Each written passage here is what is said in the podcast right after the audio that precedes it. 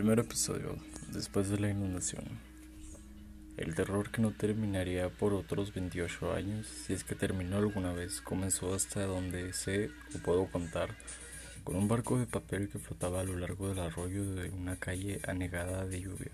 El barquito cabeceó, se ladeó, volvió a enderezarse en medio de traicioneros remolinos y continuó su marcha por Wichman Street, hacia donde el cruce de esta y Jackson el semáforo de la esquina estaba a oscuras y también todas las casas. En aquella tarde de otoño de 1957 llovía sin cesar. Desde hacía una semana y dos días atrás había llegado los vientos. Desde entonces la mayor parte de Derry había quedado sin corriente eléctrica por aún así así. Un chiquillo de impermeable amarillo y botas rojas seguía alegremente el barco de papel. La lluvia no había cesado, pero al fin estaba amainando. Caía sobre la capucha amarilla del impermeable y a oídos del niño. Sonaba como lluvia sobre el tejano de un cobertizo, un sonido reconfortante, casi acogedor. El niño se llamaba George Tenbrook, tenía seis años. William, su hermano, a quien los niños de la escuela primaria de Derry conocían como Bill el Tartaja, estaba en su casa recuperándose de una aguda gripe.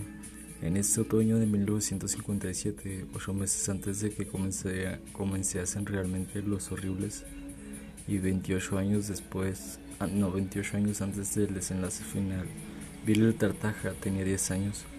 El barquito junto al cual corría George era obra de Bill, lo había hecho sentado en su cama con la espalda apoyada en un montón de almohadas, mientras la madre tocaba para Elisa en el piano de la sala de la, de la sala y la lluvia batía monótonamente.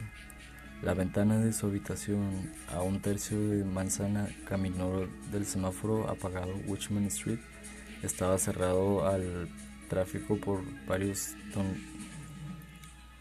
toneles de brea y cuatro caballetes color naranja en los que se leía Ayuntamiento de Derry, Departamento de Obras Públicas. Tras ello, la lluvia había desbordado alcantarillas atascadas con ramas, piedras y cúmulos de pegajosas hojas otoñales. El agua, el agua había oradonado el pavimento al principio y arrancado luego grandes trozos hacia el mediodía del cuarto día de lluvia. Algunos trozos de pavimento eran arrastrados por la incesante la intersección de Jackson y Wishman, como, como témpanos de hielo en, un, en miniatura. Muchos habitantes de Derry habían empezado por entonces a hacer chistes nerviosos sobre el arca. El Departamento de Obras Públicas se las había arreglado para mantener abierta Jackson Street, pero Wishman estaba intransitable. Desde las barreras hasta el centro mismo de la ciudad, todos estaban de acuerdo, sin embargo, en que lo peor había pasado. El río Kenduskeag había crecido casi hasta sus márgenes en, el, en los eridales y pocos centímetros por debajo de los muros del cemento del canal que que conducía por el centro de la ciudad. En esos momentos, un grupo de hombres, entre ellos Zach Denbrook, el padre de George y Bill, estaban, estaban retirando los sacos de arena que habían lanzado el día anterior. Con aterrorizada prisa, un día antes, la inundación y los costosos daños parecían casi inevitables. Bien sabía Dios que ya había ocurrido anteriormente la inundación en 1931. Había sido un desastre con un costo de millones de dólares y de más, de, más de 20 vidas.